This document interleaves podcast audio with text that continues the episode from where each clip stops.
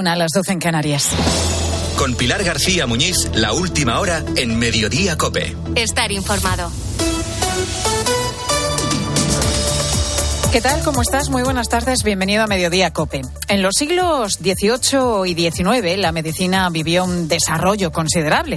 Aquellos médicos y cirujanos tenían que experimentar para conocer el cuerpo humano por dentro y surgió la necesidad de conseguir cadáveres para llegar a ese conocimiento.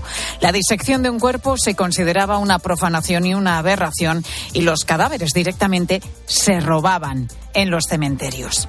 Esto que ha dado para más de una película de terror o de misterio, con el paso de los años se ha convertido en una práctica habitual en las universidades de medicina, donde los futuros médicos y cirujanos aprenden anatomía con cuerpos donados a la ciencia. Ahora es algo perfectamente legal y además muy regulado. ¿Por qué te cuento todo esto? Pues porque hoy la Policía Nacional ha desarticulado un entramado criminal relacionado con la venta de cadáveres, como lo oyes. Ha ocurrido en Valencia y cada uno de los cuerpos se llegaban a vender por 1.200 euros. Este entramado buscaba fallecidos sin familiares y preferiblemente extranjeros. No querían que nadie se pusiera a investigar qué había pasado con el cuerpo de su familiar.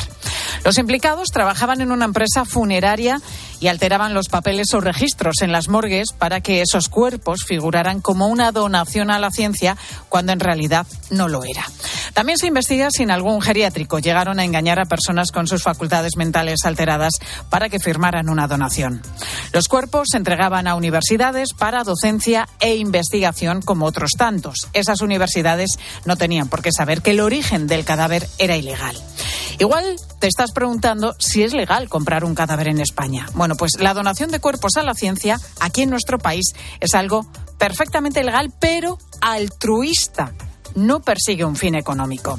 En realidad no se paga por un cuerpo, sino por otros servicios como la gestión del papeleo, el transporte y manipulación, porque no es algo que pueda llevarse en una furgoneta sin más, ni puede hacerlo cualquiera sin permisos.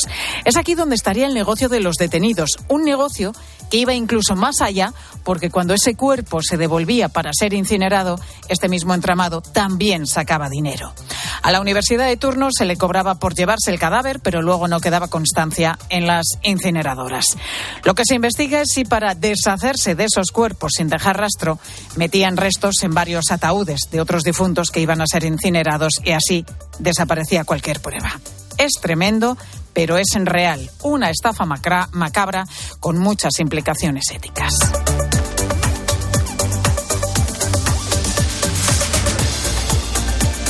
Están pasando más cosas destacadas como estas que te cuenta ya a continuación Ángel Correa. Están pasando muchas cosas, por ejemplo, Pilar, que un juez de Barcelona insiste en los vínculos de Puigdemont con Putin. Según el auto al que ha tenido acceso la cadena COPE, el fugado y su entorno mantuvieron conversaciones con los servicios secretos rusos para apoyar el proceso independentista y tratar de desestabilizar la Unión Europea. En la investigación de la trama rusa del proceso se pone sobre la mesa el apoyo económico y militar del Kremlin a Puigdemont. Y la mayoría de los padres no ve bien que sus hijos usen la inteligencia artificial para hacer los deberes algo que cada vez es más común. Pero ellos, sin embargo, los críos, los alumnos, la utilizan. Cuatro de cada diez admite haber tenido que tirar de ella alguna vez para ayudarles a hacer las tareas. La IA, la inteligencia artificial, cada vez está más presente en las aulas. Fíjate en estos datos. Más del 80% de los alumnos y del 70% de los profesores la ha utilizado, sobre todo el famoso chat GPT. Son las conclusiones de un estudio para conocer el impacto de la inteligencia artificial en la educación, impulsado por la plataforma Empantallados y CAT3. Y Pilar, ¿sabes cuántos billetes falsos se retiraron de la circulación el año pasado? Ni idea, pero mucho seguro. Mira, casi medio millón, en concreto 467.000 según los datos que ha publicado este lunes el Banco Central Europeo. Es un 24% más que en el año 2022. Contamos además que el Papa cree que es urgente un alto el fuego global porque el mundo está al borde del abismo y muestra su temor también a una escalada militar por el conflicto conflicto en Gaza. En declaraciones al diario italiano La Stampa, Francisco ha reiterado que la guerra es siempre una derrota para todos y los únicos que ganan son los fabricantes y traficantes de armas. Y hoy se han entregado los premios Bravo, que reconocen el trabajo de los profesionales de la comunicación al servicio de la dignidad del hombre, los derechos humanos y los valores evangélicos. Entre los premiados, pues mira, está la cobertura especial de Ábside Media, el AJMJ de Lisboa y el podcast de COPE Benedicto XVI, el Papa de de la tormenta de nuestro compañero Israel Remuñán. Pues felicidades para Israel. Corrochano, buenas tardes. Hola Pilar, buenas tardes. Ricky Rubio vuelve al Barcelona. El base de 33 años que abandonó la concentración de la selección española previa al Mundial debido a los problemas de salud mental ha anunciado que regresa al Barcelona, Juan Arias. Ricky Rubio estaba sin equipo tras rescindir contrato con los Cleveland Cavaliers el pasado 4 de enero y se incorpora a los entrenamientos con el Barça una vez ha entrado en la fase final de la recuperación de los problemas mentales que le han afectado desde el pasado mes de agosto y que, por ejemplo, le impidieron jugar el pasado Mundial de España, según según un comunicado, Rubio ha pedido al club azulgrana entrenarse sin compromiso y sin interrumpir los planes del equipo porque se ve con ganas y fuerzas de ver cómo reacciona con el balón en las manos. Y en fútbol hoy se completa la jornada de liga con el Getafe Granada a las 9 de la noche. Hasta las 4 de la tarde, mediodía cope.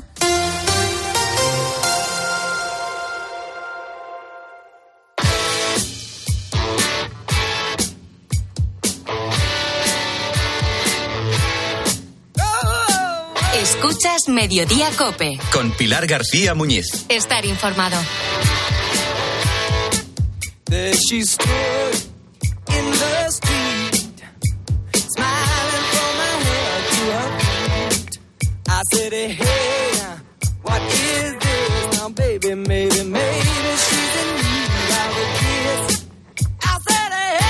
Tiene 21 años, trabaja en una pizzería y desde el pasado mes de junio está de baja por un accidente. El de Alfonso no es un caso real, pero podría ser perfectamente uno de los más de 7.700.000 partes de baja que la Seguridad Social cursó hasta septiembre del año pasado, el último del que hay datos disponibles. Y también uno de tantos casos, este número es imposible realmente de cuantificar, de los que se investigan por parte de detectives privados en España como con el que me encuentro ahora mismo. David Blanco, muy buenas tardes. Hola, buenas tardes. ¿Qué tal? Hemos salido a la calle, David, para conocer cómo se investiga, cómo se sigue y cómo a menudo también se pilla un caso de, de, falsa baja laboral. Vamos a hacer la reconstrucción de un caso. Como decíamos, el de Alfonso. Él, en teoría, está de baja. No sé si la empresa sabe el motivo. Normalmente la empresa no tiene por qué saberlo. Hay veces que el motivo de baja es un secreto a voces, pues porque se lo cuentan los propios compañeros, porque a su propio encargado le dice que se ha torcido el tobillo, que ha tenido algún, algún problema de espalda, pero eh, la ley protege el dato. O sea, no tiene por qué saberlo y mucho menos tampoco los detectives si el propio trabajador no lo comunica expresamente. El caso es que su empresa tiene la sospecha de que es una baja fraudulenta, como decimos que hay muchísimas en nuestro país. Ahora mismo estamos en un coche, estamos vigilando a este trabajador. ¿Con qué medios? ¿Qué es lo que lleváis vosotros, David, los detectives? Bueno, pues realmente eh, los medios para la investigación operativa eh, son muy básicos eh, en una primera en una primera parte, ¿no? en una primera fase de investigación. Simplemente, pues son medios humanos. Tenemos que estar presentes, tenemos que ser testigos de lo que sucede y con una simple cámara cotidiana, una, una, cámara normal, ya podías hacer el, el, servicio. Se empieza a complicar, bueno, pues si la persona entra a un bar a lo mejor y hay que recurrir a una cámara oculta, o si el operativo se complica y hay que, y hay que, con, hay que contar con más medios humanos o medios operativos, pues como puede ser alguien con una moto o alguien con una bicicleta o un patinete eléctrico. Y hablabas de la cámara, que es la que tienes ahora mismo en tus manos. Es una cámara pequeñita, lejos del, lejos de, del teleobjetivo que siempre asociamos a, a, los detectives, ¿no? Cuando hacéis también esas labores de vigilancia, que me imagino que también lo sacaréis de vez en cuando. Pero en este caso es una cámara pequeña, es una cámara de vídeo que hace fotografía también, ¿no? Sí, efectivamente. Y además, como esto se está desarrollando en el centro de una ciudad, pues necesitamos algo pequeño, algo que sea discreto, que puedas viajar con ello a cualquier parte sin llamar la atención. ¿Cuánto tiempo, David, podéis estar eh, en el interior de un coche esperando, vigilando a vuestros objetivos? Bueno, las jornadas son pueden ser eh, cinco horas o pueden ser 14, 18. Eso uno sabe cuándo empieza, pero no cuándo termina pueden ser realmente largas, tediosas, eh, se pueden producir pues al sol, eh, con frío, con calor, es, eso es. Y también me imagino que muchas jornadas infructuosas, ¿no? Que habéis estado esperando en el interior de un coche, aguardando, haciendo ese trabajo de vigilancia y al final no habéis dado con el objetivo. Todo eso pasa muchísimas veces. De hecho, oye, no todas las bajas son fraudulentas y hay veces que efectivamente te encuentras al trabajador eh, en reposo y eso quiere decir que, que el detective no va a ver nada durante todo el día. Fíjate, según la, la, Seguridad Social, en los primeros nueve meses del año 2023 se superó en 960.000 partes todas las bajas que se cogieron en 2019 antes del COVID, la mayoría por lumbalgia, por esguinces o, o por tendinitis.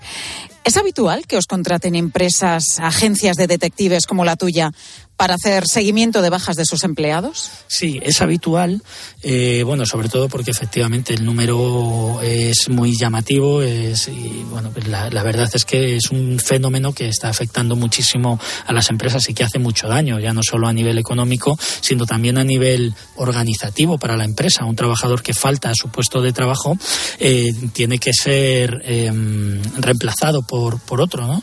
Y al final esos son costes, son problemas también, sobre todo una, baja, por ejemplo, en un tema de hostelería que se produce un día antes de, del servicio de hostelería, pues eso a nivel organizativo, eh, vamos, es, es, grave para la empresa, ¿no? Entonces, bueno, pues eh, afortunadamente estamos los detectives privados, que somos un recurso jurídico, sobre todo. La prueba nuestra eh, sirve para poder despedir al trabajador con garantías, ¿no? Somos eh, el, único profesional de todo el organigrama laboral que puede, digamos, hacer este trabajo para ser utilizado en los, en los tribunales. ¿no? Entonces, bueno, la, hay es muy es habitual sobre todo en aquellos eh, empleados sobre los que hay ya sospecha no no se investiga indiscriminadamente a toda la plantilla o a toda la empresa sino solo a vosotros ya os llegan con un nombre. Exacto. De hecho la, la jurisprudencia eh, lo que lo que protege o lo que avala es precisamente que exista un rumor o que exista un motivo por el cual eh, hay esta injerencia en la vida privada del trabajador no en la vida pública digamos. De media cuánto tiempo de trabajo cuántos días de investigación o suele llevar un caso de este, de una baja fraudulenta? La doctrina viene avalando más o menos a partir de tres días de trabajo, que es lo que ya más o menos te, te permite poder confirmar que se trata de una rutina. Hay veces que cuando vas con un día solo o con unas horas, pues parece, vamos, pierde objetividad, porque uh -huh. parece que has ido a pillar al trabajador justo en el momento en el que le has visto o sabes que va a hacer eso, ¿no? De modo que lo, para, para lograr esa objetividad que se pretende en un informe de, de detectives, eh, lo que se hace es que durante tres días se pone tanto lo que favorece como lo que perjudica al trabajador, es decir, un reflejo fiel de lo que ha hecho esa persona durante un mínimo de tres días. Mira, parece que puede ser esa persona. Sí, efectivamente, es él, parece que sale. Le seguimos, ¿no? Sí, vamos a ver, parece que camina hacia la derecha, eh, va pausadamente y, y sí. Mira, parece que va hacia el Parque del Retiro. Ha entrado, sí, mira, se va a montar en una bicicleta y se supone que la, que la lesión la tiene en el pie. Está pedaleando, bueno, perfectamente. Ahora mismo, David, bueno, estamos en el Parque del Retiro, estamos así un poco ocultados, tampoco mucho, pero bueno, así detrás de unos árboles para, para vigilar a Alfonso. En estas labores de, de vigilancia que lleváis a cabo, ¿dónde os llegáis a ocultar? Bueno, pues hemos hecho de todo. Eh, un compañero se tuvo que meter una vez incluso en un contenedor de basura para poder ver a una persona salir, porque no había manera de, de, hacer la vigilancia en ningún otro punto, ¿no? Esto al final es un arte, ¿no? Es una profesión que es muy artesanal y tenemos que buscar siempre, bueno, pues eh, eh, recurrir a la creatividad en muchas ocasiones para poder pasar desapercibido. ¿Vuestro trabajo es arriesgado o consiste más bien en pasar desapercibido? Consiste en pasar desapercibido y a veces se torna arriesgado. Eh, yo creo que un poco de cada cosa. Lo primero, evidentemente, nosotros tenemos que tener una visión panorámica para, para, para percibir esos riesgos, sobre todo, ¿no? Eh, pero hay veces que, que, no los controlamos todos. No somos policías, no llevamos arma. A veces la, la vigilancia es en un polígono de en la periferia a altas horas de la madrugada y ahí no estamos cubiertos por, por, por nadie, ¿no? ¿Cómo se recaban ciertos datos sin vulnerar ninguna ley? ¿Dónde tenéis los límites? Por ejemplo, en el tema de protección de datos a la hora de, de, grabar en determinados espacios. Sí, efectivamente, bueno, tenemos que tener en cuenta pues muchos factores en cuanto a la protección de datos, sobre todo actualmente, ¿no? Eh, pero en principio, bueno, todo lo que sea público, todo lo que se desarrolle fuera del domicilio, eh, nosotros como detectives privados lo podemos recoger, ¿no? Eh, tenemos ciertos límites, por ejemplo, si el lugar es reservado, ¿no? Si él ha entrado una reunión privada, pues ahí no podemos entrar, ¿no? Y luego, en cuanto, por ejemplo, a las redes sociales, pues todo lo que sea abierto y libre y de libre acceso, pues podemos acceder. Pero, por ejemplo, si el perfil lo tenemos, lo, lo tiene restringido o cerrado, pues ya no podemos, por ejemplo, utilizar esa información. David, llevas más de 2.000 operaciones a tus espaldas. ¿Te han pillado alguna vez? Yo mentiría si dijese que, que, no, que soy el mejor detective del mundo y que nunca me han pillado, porque yo creo que cualquiera que ha hecho este trabajo se ha encontrado situaciones muy complicadas. Y no por hacer mal el trabajo o, o no por un error precisamente del equipo operativo, sino porque a veces la persona sabe que le van a seguir. Entonces, no hay nada más complicado que seguir a una persona que sabe que la están siguiendo. Eso es, eh, eso es eh, dificilísimo, ¿no? ¿Y cómo, cómo actúas? ¿Qué haces en este caso? Bueno, hay que recurrir, pues eso, a la improvisación, al disimulo, ya son muchos años y entonces uno pues encuentra la manera de, de poder salir de ese, de ese atolladero, ¿no? Oye, y por tu experiencia y por el caso del que estamos hablando y estamos haciendo seguimiento, ¿tú crees que Alfonso es una baja real o es una baja fraudulenta? Bueno, teniendo en cuenta las cosas que hemos visto antes, de que le hemos visto hacer ejercicio, estirar, eh, eh, la bicicleta. La bicicleta, pedalear sin ningún tipo de limitación, hemos visto cómo estiraba, cómo doblaba el tobillo. Aquí, en este caso, sí que sabemos que la baja es del pie porque él mismo lo ha comunicado a la empresa. Yo diría que esto es una baja fraudulenta de libro. Bueno, pues bajas como las que investiga David Blanco, detective y responsable de la agencia de detectives Gran Vía. Muchísimas gracias, David, por, por permitirnos conocer a fondo cómo se investigan estos casos de bajas que no son reales y que cada vez preocupan más a las empresas. Ha sido, David, la verdad que toda una experiencia muy interesante. Pues muchas gracias. Gracias. A vosotros. Gracias a vosotros.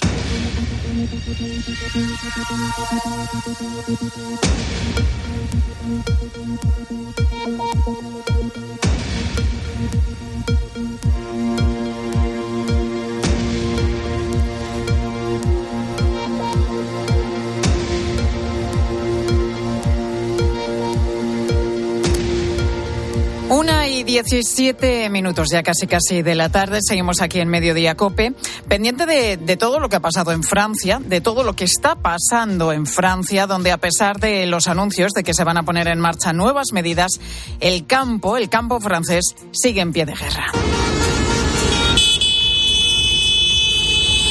Es el sonido de centenares de tractores marchando hacia París. En menos de una hora, los agricultores prometen bloquear la capital francesa a través de las siete arterias principales de la capital y de forma indefinida. Los sindicatos agrícolas no ocultan que buscan hacer daño y tomar como rehenes a la población para que no puedan ir a trabajar, para que no puedan ir a los colegios, moverse en definitiva por la ciudad. El trasfondo tiene que ver con la competencia desleal que, según ellos, ejercen, dicen, terceros países en los productos agroalimentarios y con los bajos precios que se pagan a los agricultores. El problema, lo estamos viendo ya desde hace días, bueno, desde hace muchísimo tiempo, es que esa furia se descarga muy a menudo con mercancía española. Se tiran frutas y verduras a las carreteras, se saquean camiones con hortalizas y se bloquean carreteras para impedir la libre circulación de esa mercancía que en muchas ocasiones tiene como destino no precisamente Francia, sino otros países como pueden ser perfectamente Alemania o Bélgica. Manuel Saucedo es un camionero de Badajoz que lleva precisamente cinco días sufriendo toda esta situación, atrapado por, por este problema. Manuel, muy buenas tardes. Muy buenas tardes, ¿qué tal? ¿Cómo estamos? Manuel, ¿dónde te pillamos ahora mismo? En Potier, a 20 kilómetros de Potier. ¿Y cómo están eh, por allí las cosas? Pues muy mal, está todo cortado, incluso eh, me dicen los compañeros que era la autopista A10, que, que es la que va para París después de Potier, eh, termina, están cortándome ahora y están tirando por, por comarcales, eh, muchos compañeros se están metiendo por las nacionales que puedan por ahí, no nacionales, sino comarcales, que es peligroso entrar con un trailer porque te puede quedar enganchado en cualquier pueblo pero están haciendo todo lo que es posible para entregar la mercancía. Uh -huh. eh, Tú ahora mismo estás parado, no puedes avanzar. Eh, ahora no estoy parado, pero me dice la empresa que tengo que, que seguir, porque tengo que, que, entregar la mercancía esta, que hay compañeros que han pasado y, y que tengo que seguir. Pues para adelante, vamos. Eh, ¿Qué es lo que transportas exactamente, ¿Cómo? Manuel? Ahora mismo llevo mercancía de Amazon. Uh -huh. O sea, no es, una, no es una mercancía perecedera lo que transportas, pero claro, no. me imagino que esto está ocasionando retrasos a tu empresa que te dicen que tienes que continuar. ¿Y cómo lo vas a hacer? El problema es que te encuentras con carreteras que están cortadas, con carreteras que están bloqueadas y con la amenaza de que van a tomar París. Exactamente, eso es lo que eso es lo que están diciendo y eso es lo que hay, pero parece ser que esto, pues a la empresa le interesa más el tiempo que se pierde, el tiempo que, que cuesta un camión y y yo no puedo hacer yo no puedo hacer milagros yo está, eh, la situación está como está y yo, pues bueno, voy a intentar hacer lo que pueda, pero tampoco quiero meterme por un sitio que me pueda quedar atascado, me pueda quedar mm, parado en un pueblo. Pero bueno, eh, las empresas pues, quieren que siga andando y quieren, pues claro, esto cuesta un dinero, el camión cuesta un dinero, eh, paga chofer, paga todo, pero las circunstancias no es culpa nuestra, está como están. Porque tú te diriges exactamente a París. Y claro, eh, como estamos contando, a las dos de la tarde los sindicatos anuncian que van a bloquear la ciudad de forma indefinida. ¿Qué vas a hacer? ¿Lo vas a intentar? ¿Nos estás contando? Eh, lo voy a intentar, sí, sí, lo voy a intentar. Voy a intentar eh, y a ver si hay suerte. Si la palabra mágica es que otros compañeros ya han hecho. Si, claro, entonces, si no haces tú, pues somos malos. ¿A cuánto, a cuánto tiempo estás o a cuántos kilómetros estás de, de París, Manuel? Eh, está, está, poco, tengo a 417 llamada a París. Bueno, a poco, a poco, es una, es una tiradita, es una tiradita. ¿Y, y qué te van contando otros compañeros que han conseguido llegar hasta París, que se han ido encontrando? No sé si has, has, eh, has planteado el viaje o una estrategia, ir por este punto, ir por esta otra carretera. Sí, sí, no, no he conseguido hablar con ellos, le he dicho a la empresa que le mande me mando los teléfonos de ese compañero que han pasado, dice que han pasado, que van a misma, a mismo sitio que voy yo a descargar, que me mandan por donde han tirado ellos. Eh, no, no la circunstancia como yo, yo estoy más acá, igual yo estaba más adelante y ha sido más fácil para ellos. Y yo no estoy en la misma circunstancia que ellos. Pero parece ser que, que hay que seguir y hay que continuar. Durante estos días, Manuel, ¿te has visto en algún altercado con los piquetes? Eh, llevo cinco días con hoy y he parado aquí en Francia por esto. No, no, no, no porque yo cuando veo así estas cosas yo me, alejo, no me quedo ahí en los piquetes, no quiero verlos porque ya estoy, ya son muchas huelgas y ya llevo muchos años, ya he pasado, he visto muchas cosas. Y yo, yo me, me, desvío y me quedo a nueve kilómetros por ahí de, del sitio y no estoy ahí en... Eh, ¿Pero has visto cómo habrían camiones españoles, tiraban la mercancía o no te has encontrado con esa escena? Sí, sí, lo he visto, lo he visto y lo he visto cuando pasaba justamente, estaban enviando la mercancía de un camión, abriendo los grifos de la cisterna de otro compañero. Eh, sí lo he visto, sí. Por eso que me quito del medio, porque la mercancía mía no, a ellos no les interesa, pero puede ser que a lo mejor pues, abran las puertas y tiren todo que hay ahí. Pues esta es la situación de, Manuel, que tiene que llegar hasta París en un día muy complicado, porque como estábamos contando, pues a partir de las dos de la tarde los sindicatos han dicho que, que, la ciudad va a estar completamente bloqueada. Vamos a ver qué pasa. Queda poco más de media hora para, para, para ese momento, para, para esa hora, y vamos a ver si cumplen esa amenaza, pero desde luego la situación está muy caldeada, como estamos viendo en los últimos días, por muchísimos puntos de, de Francia.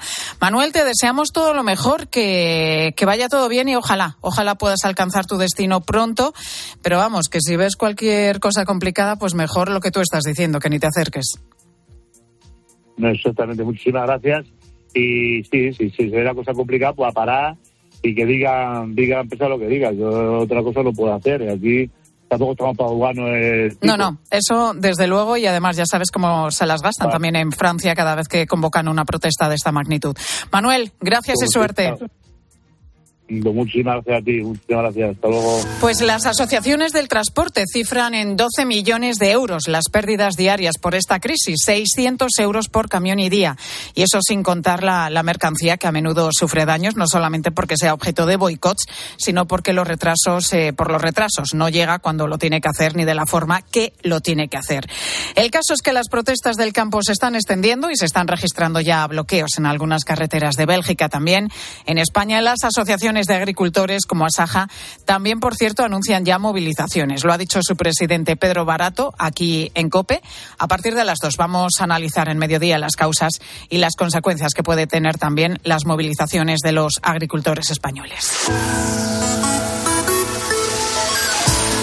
estos días se está celebrando Madrid Fusión, donde chefs de todo el mundo presentan los platos más innovadores de la cocina. Experimentan con recetas, con alimentos, con las presentaciones, en una cita donde la creatividad, el talento y el conocimiento son los ingredientes principales. Y en relación a esto, hoy te preguntamos en mediodía si te gusta experimentar en la cocina, te gusta innovar y probar cosas o no mueves ni una sola coma de las recetas clásicas. ¿Cuál es ese plato que te has inventado con el que te gusta sorprender a tus invitados? Queremos escucharte, como siempre, como siempre a través del 637 230000 637 230000. Escuchas Mediodía Cope. Con Pilar García Muñiz. Estar informado. En tiempo de juego estamos muy contentos. Sí, señor. Porque esta semana tenemos liga. Pasión buenísima, ¿eh? Este miércoles desde las seis y media de la tarde en COPE, Fútbol Club Barcelona, Osasuna. Me he venido arriba. Y después, Atlético de Madrid, Rayo Vallecano. Tiempo de juego con Paco González, Manolo Lama y el mejor equipo de la radio deportiva el número uno del deporte. Y recuerda, la información continúa con Ángel Expósito y la linterna en Cope Más, Onda Media, Cope.es y la aplicación móvil. Sorte ti vecchis, ojalpe non tocó radiador, sai, chapa. Con el seguro de coche de línea directa no solo te ahorras una pasta, sino que además puedes escoger el taller que quieras aquí o en las Rías Baixas. Y si eliges taller colaborador, también tienes coche de sustitución garantizado y servicio de recogida y entrega. Cámbiate ahora y te bajamos el precio de tu seguro de coche, sí o sí. Ven directo a lineadirecta.com o llama al 917-700-700. El valor de ser directo. Consulta condiciones. ¿En qué capítulo de tu vida estás ahora? ¿Quieres hacer una reforma o cambiar de coche? ¿Tus hijos ya necesitan un ordenador para cada uno? ¿O quizás alguno ya empieza la universidad? ¿Habéis encontrado el amor y buscáis un nidito? En Cofidis sabemos que dentro de una vida hay muchas vidas y por eso llevamos 30 años ayudándote a vivirlas todas. Cofidis, cuenta con nosotros. Carla, al viaje de Tokio al final no va el director. ¿Te interesa? Diez días, reuniones, cenas, karaoke, un spa. En la vida lo importante es saber aprovechar las oportunidades. Hay coches que solo pasan una vez, como el Citroën C3 desde 13.900 euros con entrega inmediata solo por esta vez y solo este mes. Citroën. Condiciones en citroen.es. En cofidis.es puedes solicitar financiación 100% online y sin cambiar de banco. O llámanos al 900 84 12 15. Cofidis, cuenta con nosotros. Escuchas Mediodía Cope. Con Pilar García Muñiz. Estar informado. Vamos a hacer a esta hora de la tarde un poco de memoria. Para garantizar la investidura de Pedro Sánchez, el PSOE pactó con Sumar reducir los vuelos cortos nacionales siempre y cuando haya una alternativa ferroviaria de alta velocidad que cubra el mismo trayecto en menos de dos horas y media. La novedad es que el ministro de Transportes, Óscar Puente, ya ha anunciado que efectivamente va a ir por ese camino, que va a explorar con el sector las alternativas al avión. Y la gran pregunta es hasta qué punto todo esto es un brindis al sol o es un objetivo real? Susana Moneo, muy buenas tardes. Hola, muy buenas tardes, Pilar. Pues es un objetivo real. Lo dijo la vicepresidenta segunda, Yolanda Díaz, dijo han de acabarse los vuelos cortos y Óscar Puente anunciaba su firme compromiso de llevarlo a cabo. Para explorar la viabilidad de medidas como la restricción de vuelos cortos que permitan reducir las emisiones del modo aéreo dentro de todas las posibilidades que permite eh, la normativa comunitaria. Son vuelos que, aunque con la llegada de la alta velocidad en el tren se han ido diluyendo, siguen siendo esenciales para algunas compañías por las conexiones hacia destinos internacionales. Ahora mismo solo cinco rutas ferroviarias están por debajo de ese límite de dos horas y media desde Madrid a ciudades como Barcelona, Alicante, Valencia, sí. Sevilla y Málaga. Sí, así es. Estas son las, ruta, las rutas susceptibles de ser reducidas. El año pasado las utilizaron, fíjate, tres millones y medio de personas. Y según datos de la Asociación de Líneas Aéreas ALA, el 40% de los pasajeros que usan estos vuelos cortos, eh, estos vuelos, entre otros, lo hacen para conectar con larga distancia. Las líneas aéreas dicen que están dispuestas a iniciar el diálogo, pero advierten de que se van a ocasionar importantes inconvenientes a los viajeros y, por tanto, las aerolíneas y los aeropuertos españoles van a perder competitividad. Claro, lo que cuentan es que el AVE no llega a los aeropuertos. Hay un proyecto para que en 2026 llegue hasta el aeropuerto de Madrid-Barajas y los pasajeros lo que quieren, pues que son conexiones rápidas y cómodas. Ahora se hacen en el mismo aeropuerto, principalmente Madrid o Barcelona. Y si se suprimen, habrá que trasladarse desde las estaciones de tren. Lo explicaba así el decano del Colegio de Ingenieros Aeronáuticos, José Manuel Gese. El pasajero no coge este avión porque considere que es mejor que el tren, simplemente lo coge porque la intermodalidad eh, todavía no está resuelta. Y no es lo mismo llegar a Atocha en un tren de alta velocidad desde Valencia e irse hasta el aeropuerto para coger un vuelo a Nueva York que eh, coger un avión en Valencia que le lleva al mismo aeropuerto de Madrid-Barajas y que conecta directamente con el avión que va a ir a Nueva York. Pues desde ALA, su presidente Javier Gándara defiende la capacidad de elegir del viajero frente a la prohibición o la supresión. Nos explicaba, explicaba COPE, que muchos pasajeros se irán a aeropuertos de otros países a hacer las conexiones, con lo que se perderá productividad y competitividad. Además, hay un estudio del Colegio de Ingenieros Aeronáuticos que dice que la cuenta, reducción será mínima. Gracias. Una y media, doce y media en Canarias. Pilar García Muñiz. Mediodía Cope. Estar informado. En apenas media hora, París se enfrenta a un bloqueo indefinido. Los agricultores quieren aislar la capital cortando al menos siete carreteras de acceso. El gobierno de Emmanuel Macron tiene preparados 15.000 agentes para intentar evitar ese colapso. Los agricultores franceses protestan por la competencia desleal que dicen que les hacen otros países como el nuestro, como España, y por los bajos precios también que aseguran se pagan en origen. Un problema que afecta y mucho a los transportistas españoles. Las asociaciones del gremio cifran en 12 millones de euros las pérdidas diarias por esta crisis, 600 euros por camión al día. Y eso sin contar la mercancía que a menudo acaba tirada por los boicots o no llega a tiempo. José Noriega tiene una empresa de transportes en Badajoz y ahora mismo tiene más de 100 camiones bloqueados en Francia.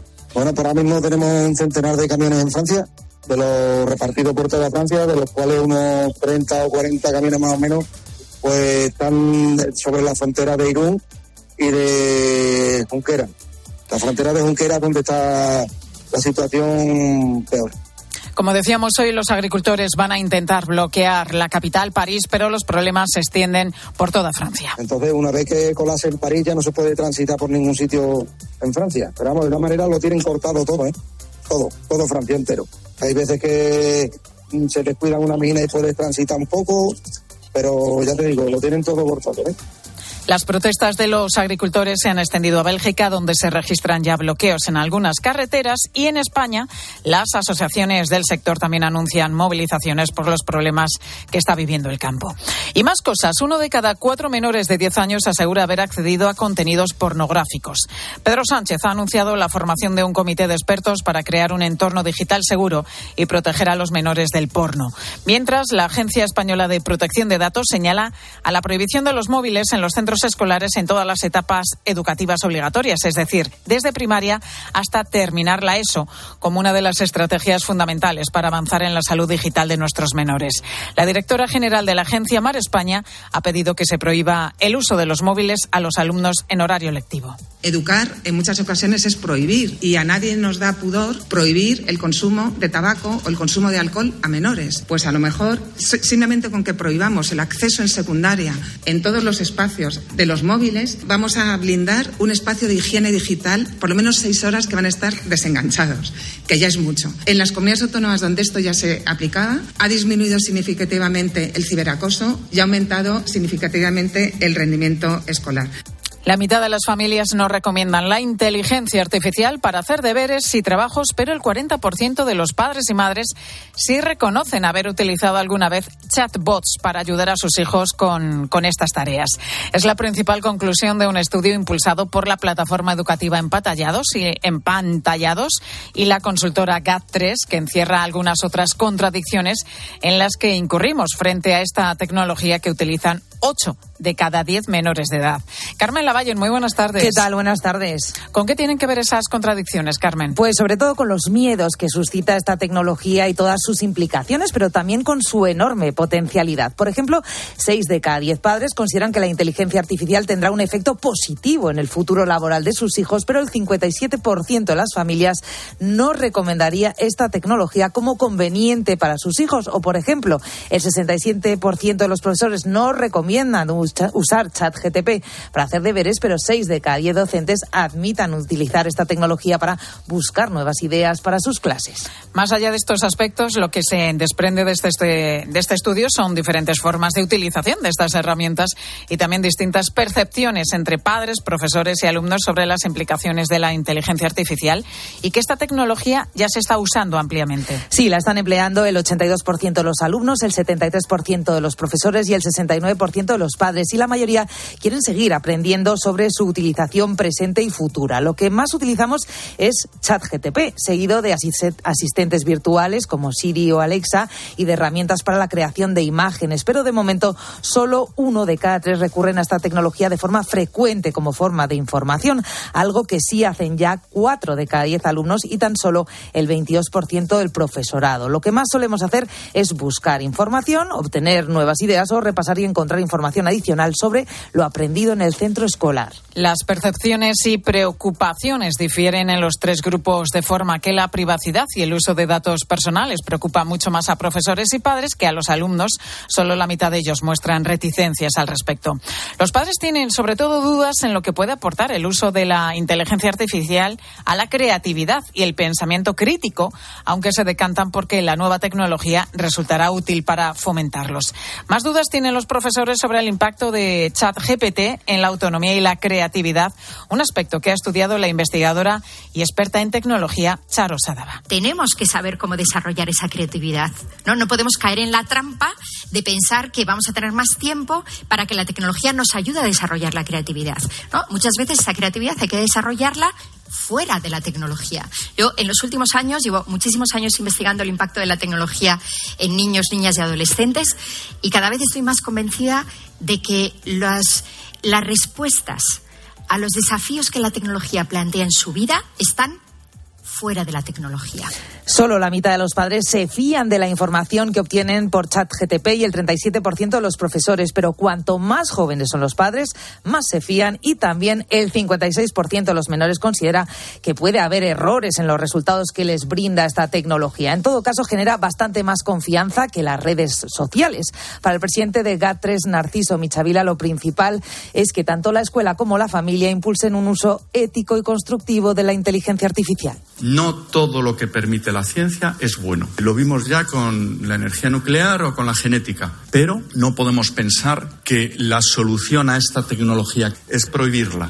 La mejor herramienta es preparar a nuestros hijos y a nuestras hijas para saber utilizarlas con sentido humanista pensando en lo mejor para la sociedad. Pero solo el 9% de los alumnos afirma en este estudio que sus padres les ponen reglas para el uso de la inteligencia artificial frente al 42% de los profesores que sí les plantean restricciones significativas y que son, por cierto, los más críticos con el impacto positivo de esta tecnología en la educación. Solo el 39% de los docentes la valora como un plus en la educación en este momento. Bueno, pues, pues la inteligencia artificial de la que hablamos todos los días, Carmen. Pues claro que sí, por eso, sí, sí. Y, lo que vamos a seguir. y lo que nos queda. Sí, sí. Gracias, Carmen Lavalle. A vosotros.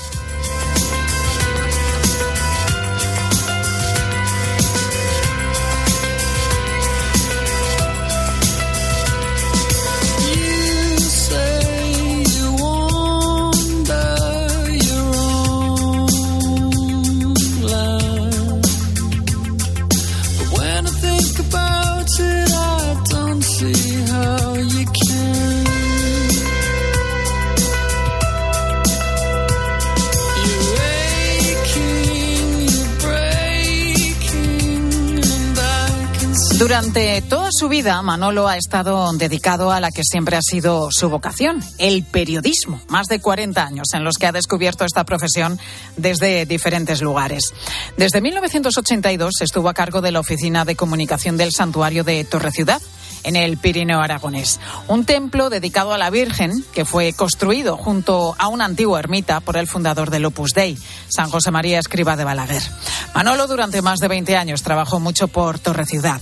Se preocupó de que existiesen buenas relaciones con todas las instituciones, con los responsables políticos y sobre todo siempre buscó que gente de todo el mundo conociese aquel lugar, su patrimonio y la riqueza espiritual que, guarda.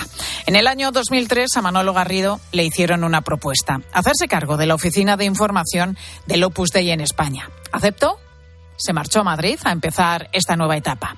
Durante todos estos años y hasta su reciente jubilación ha estado al servicio de la Iglesia y también al de todos los compañeros periodistas que han podido necesitar algo de él. Su teléfono siempre ha estado disponible y muchas veces ha mostrado su gran generosidad. Hace poquito, el pasado 29 de septiembre, a Manolo le dieron una noticia muy dura. Le detectaron ELA una enfermedad que, como él mismo dice, está siendo una gran lección de vida. Cada año la Conferencia Episcopal entrega los llamados Premios Bravo. Con ellos se reconoce la labor de profesionales de la comunicación que se han distinguido por el servicio a la dignidad del hombre, a los derechos humanos y a los valores del Evangelio.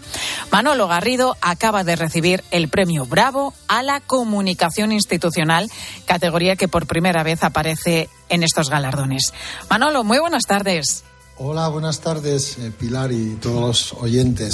Un placer eh, participar y, y nada, pues agradecer este, este regalazo que es el, Bravo y que además en estas circunstancias que comentabas, pues también me ha supuesto un espaldarazo y un, un empujón eh, potentes, ¿no? Que falta hace. Pero te diría que estoy en un tratamiento ahora que recibo en la unidad especializada de del Hospital La Paz, Carlos III, y ahí estamos trabajando a tope, muy eh, fuerte con la fisioterapia, con la medicación y con muchas ganas de, de seguir, eh, bueno, activo y dale que te pego con consultorías y con, bueno, recibiendo tantísimo cariño de los colegas y como se ha visto esta mañana, ¿no? que estoy muy emocionado con la inteligencia artificial que decíais antes, con Carmen Lavalle, pues bueno, yo creo que es lo que prima sobre todo es por contraste la persona, ¿no? La cercanía con, con, el colega, con las personas con las que te encuentras en el día a día. Y en eso hay que estar, ¿no? Decíamos, Manuel, hace un momento que la enfermedad, la ELA, te la diagnostican hace poquito, en el mes de septiembre, pero tu actividad no se ha detenido. Has seguido participando en iniciativas solidarias, asistenciales, educativas. ¿En qué te apoyas para seguir adelante? Pues yo suelo decir que, que estoy en las mejores manos, que serían tres, tres patas, en las manos de Dios, la providencia, que, tendrá una misión para mí en estas circunstancias, en las manos de los médicos, que, son las mejores, no te puedes imaginar el trato humano, médico y humano en, Carlos III, en La Paz, y después yo creo que en la, en la familia y en la de tantísimas gentes que me hacéis llegar pues tanto apoyo, tanta oración y, bueno, y tantas ganas de, vivir que, que, se contagia, pero en fin, soy consciente de que a veces es, es, complicado, pero los médicos me dijeron, muchas veces es cuestión de, de cabeza, pero en fin, esto, esto es un buen consejo, pero a veces no, no es, eh, no es realista en el sentido que estás más débil, etcétera, pero se trata de luchar, de dejarse ayudar y de procurar estar al corriente, al, al día de, de, las cosas que pasan, que hoy es, es, el momento de un podcast,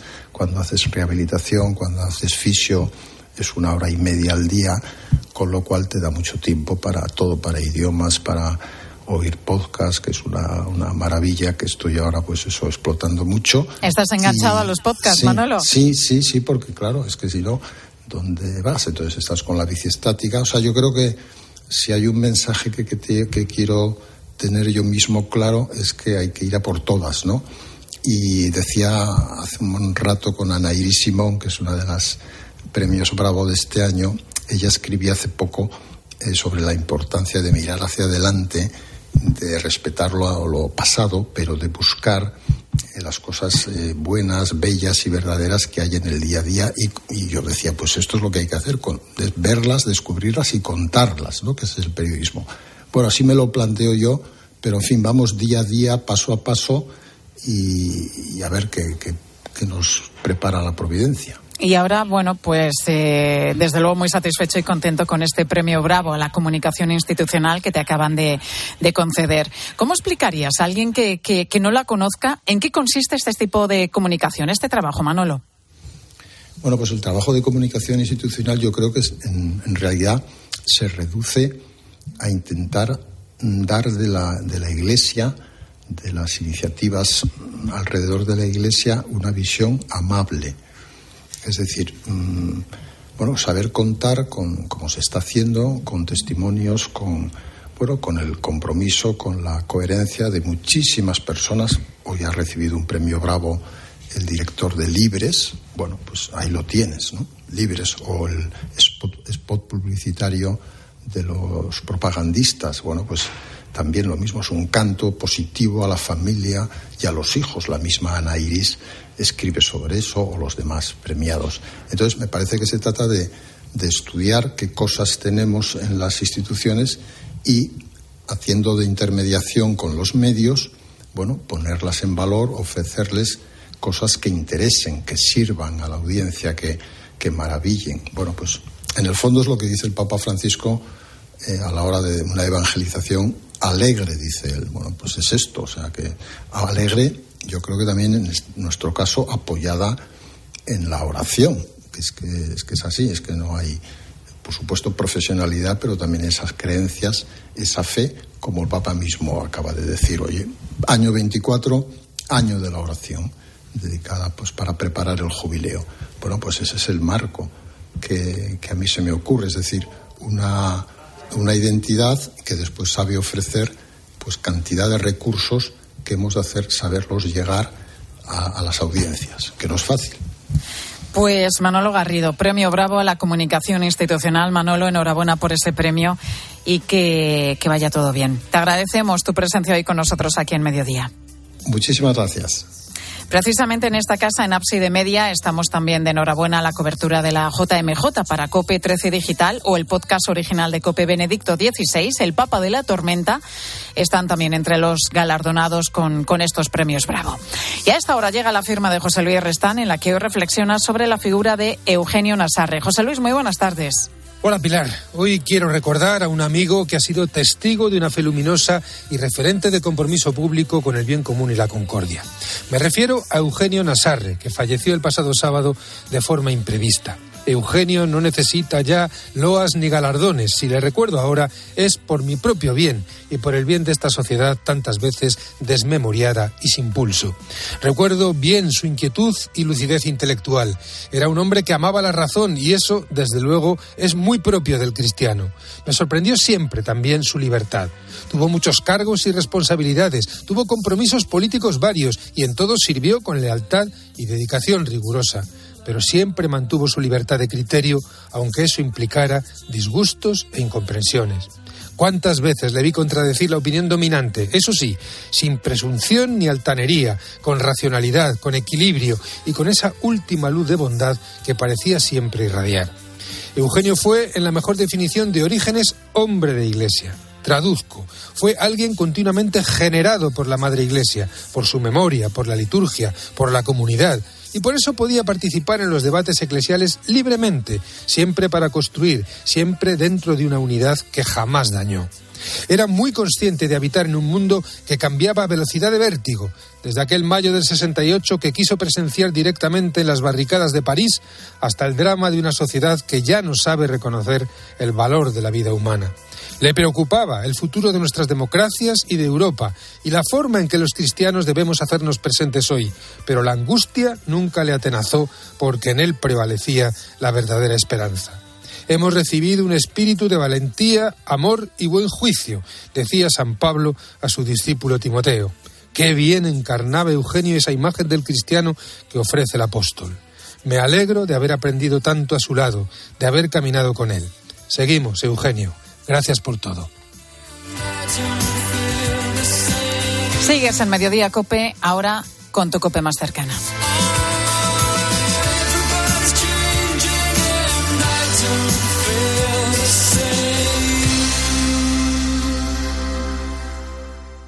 Escuchas Mediodía Cope. Y recuerda que si entras en cope.es, también puedes llevar en tu móvil los mejores contenidos con Pilar García Muñiz.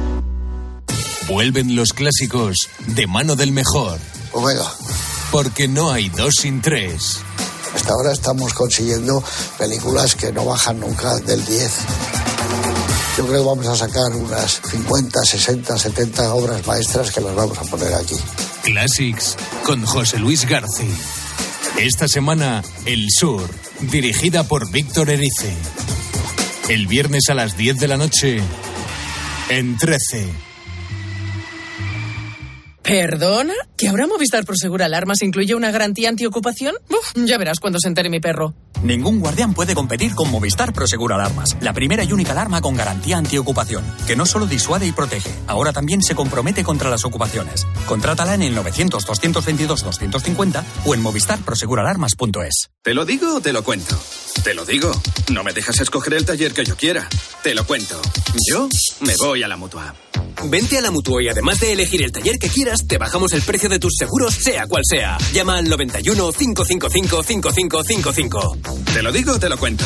Vente a la mutua. Condiciones en mutua.es. Y es que vas mirando por la ventanilla del bus o estás en una terracita tomando algo y te vienen vacas a la cabeza. Y no, no estas vacas, sino estas. En Halcón Viajes sabemos lo que te pasa. Más de 50 años y millones de viajeros hacen que sepamos las vacas que tienes en la cabeza. Ocho días recorriendo Praga, Budapest y Viena desde 865 euros. Halcón Viajes, sabemos de viajeros. Más que 60 consigue un sexy 60% de descuento en tus nuevas gafas. Infórmate en soloptical.com. Soloptical, solo grandes ópticas. Pilar García Muñiz. Mediodía Cope.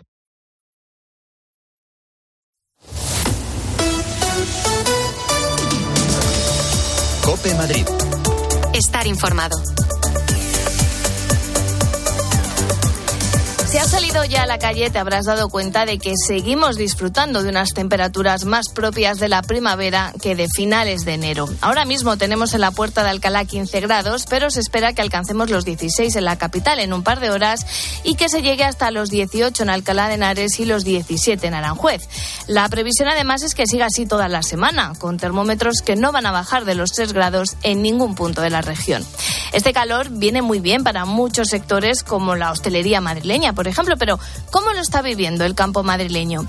Y es que este calor llega cuando los agricultores de nuestra región aún no se han repuesto de la dura sequía que sufrieron la temporada pasada, cuando tuvieron que hacer frente al nivel más bajo de lluvias de las últimas décadas. Para compensar el aumento de costes que trajo consigo esta falta de agua a muchos agricultores y ganaderos, la Comunidad de Madrid les prometió unas ayudas extraordinarias que el gobierno regional ha comenzado a pagar ya este mes de enero. David Revuelta cultiva cereal en Cienpozuelos. Enseguida vamos a hablar con él para que nos confirme si ya ha empezado a cobrar estas ayudas y que nos cuente también cómo llevan sus cultivos este calor. Soy Gloria López Navas, estás escuchando Mediodía Cope en Madrid. Momento ahora de acercarnos a la DGT.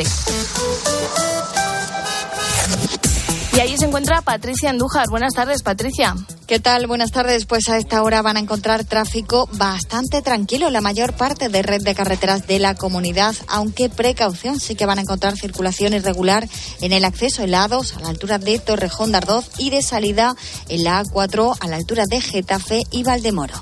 Muchas gracias, Patricia Riaga. Y ahora quiero contarte que las necesidades de las personas vulnerables, sobre todo de niños o mayores, se pierden entre tantas noticias. Pero en Cruz Roja acompañan cada día a los que más lo necesitan sin dejar atrás a nadie. Y esto es posible gracias a personas como tú que se hacen socios para apoyar a los que más lo necesitan. Ya sabes, visita su página web cruzroja.es o llama ya al 900 104 971 900 104 971 y hazte socio. Mediodía. Cope Madrid. Estar informado.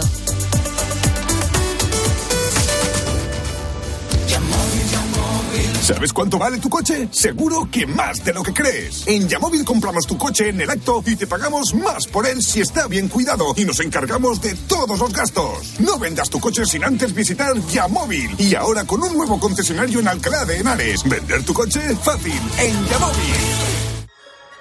¿Qué pasaría si los niños gobernaran el mundo? Descúbrelo en familia con la idea de Gustav Holst, una opereta muy divertida y colorida, con coro de niños y niñas en vivo. Sábados y domingos por la mañana, del 27 de enero al 4 de febrero, en el Real Teatro de Retiro, el escenario infantil del Teatro Real y el Ayuntamiento de Madrid. Compra tus entradas en realteatroderetiro.es. Volando a plazos. ¿Sabes que con Plus Ultra Líneas Aéreas puedes pagar tu vuelo en tres plazos? Además, todas nuestras tarifas sí incluyen al menos una maleta facturada. Regístrate en Premier, nuestro programa de fidelización. Compra en premier.plusultra.com y descubre lo mejor de Colombia, Perú y Venezuela. Plus Ultra Líneas Aéreas. ¿Te compraste un coche entre 2006 y 2013? Igual tú no, pero seguro que tu hermana, un primo, un vecino o una amiga, sí, porque fueron millones de personas las que pagaron de más por el cártel de coches. Ahora con OCU pueden reclamar su dinero, más del 10% del valor de su coche, aunque ya no lo tengan. Diles que entren en ultimomodelo.com. Reclama tu dinero con OCU. ¿Sabes que José Luis cumple 65 años en Madrid? Y desde entonces, José Luis es símbolo de calidad, servicio al cliente e innovación en sus ocho restaurantes y su servicio de catering. Para tu próximo evento de empresa, celebración familiar, boda, bautizo, comida o cena, José Luis. Reservas diarias y fines de semana. Reserva en joseluis.es. Excelencia presenta dos conciertos en el Auditorio Nacional. El día 7 de febrero, La Revoltosa, una de las zarzuelas más famosas de todos los tiempos. Y el día 8, el concierto para piano número uno de Tchaikovsky. Venta de entradas en fundacionexcelencia.org. Recuerda, los días 7 y 8 de febrero en el Auditorio Nacional. Música de calidad con excelencia.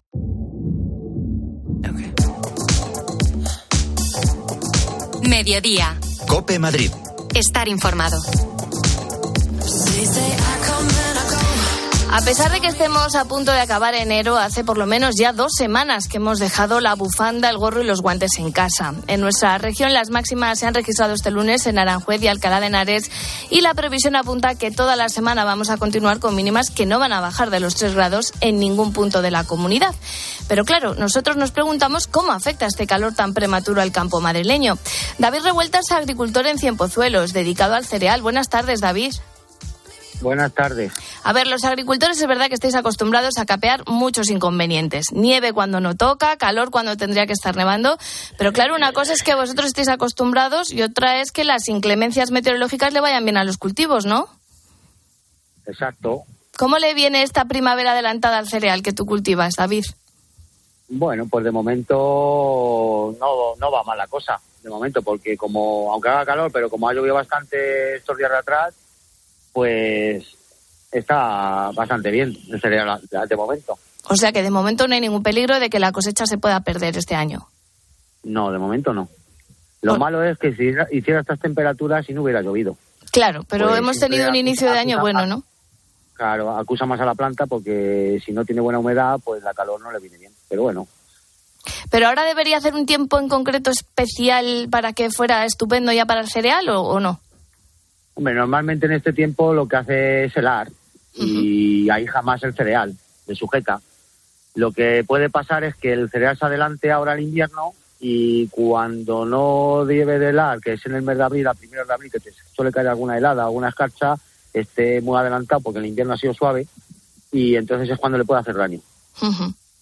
Los últimos años no están siendo especialmente fáciles, ¿no? Para el campo madrileño. Ya contábamos que en la No. campaña del año pasado la sequía hizo muchos estragos. ¿Cómo te afectó a ti? El año pasado fue un año muy desastroso. En el tema del cereal de secano fue muy desastroso porque es que prácticamente no llovió nada. Desde principios de año hasta junio, que ya llovió, que cayeron unas trompas de agua cuando ya estaba el campo muerto, eh, fue un año muy, muy malo. O sea que podemos decir que este año a estas fechas estamos mejor que el año pasado. Sí, a esta fecha estamos mejor que el año pasado. Bueno, la Comunidad de Madrid aprobó en su día unas ayudas extraordinarias a los agricultores y ganaderos regionales por valor de 6,3 millones de euros, pues precisamente para compensar ese aumento de costes que tuvisteis que afrontar todos por esta sequía.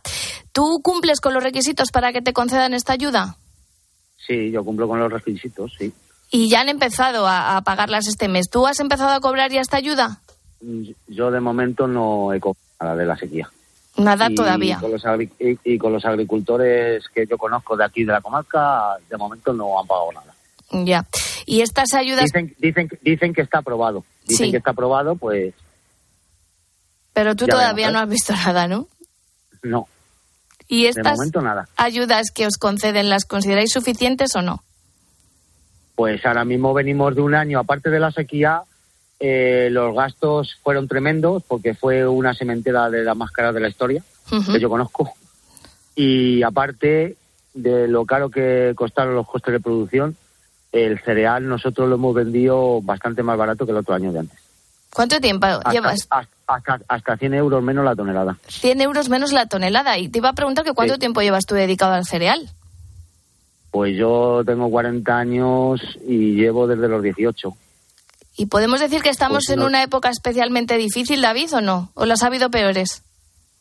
Pues hay más incertidumbre porque los costes de producción se han elevado mucho y, y los productos nuestros no tienen un, un ese fijo de decir vamos a vender a este precio que nos compense. O sea, que ahora mismo hay una incertidumbre muy grande. Porque ahora mismo las lonjas no hacen nada más que bajar el precio todas las semanas. Bueno, pues David Revuelta, agricultor en Cien Pozuelos dedicado al cereal. Seguiremos hablando contigo para ver cómo está la situación en el campo madrileño y muchas gracias por atender la llamada de COPE, David. Vale, a ti. Y tampoco lo están pasando bien en Arganda del Rey, donde hoy se celebra el segundo día de luto oficial por la muerte de dos jóvenes fallecidos este fin de semana en un accidente de tráfico entre ese choque frontal entre dos vehículos los cuales uno circulaba en sentido contrario. La verdad es que ha sido un fin de semana trágico en las carreteras, ya que ha habido 13 personas que han perdido la vida. Y nosotros te seguimos contando todo lo que te interesa aquí en Mediodía Cope.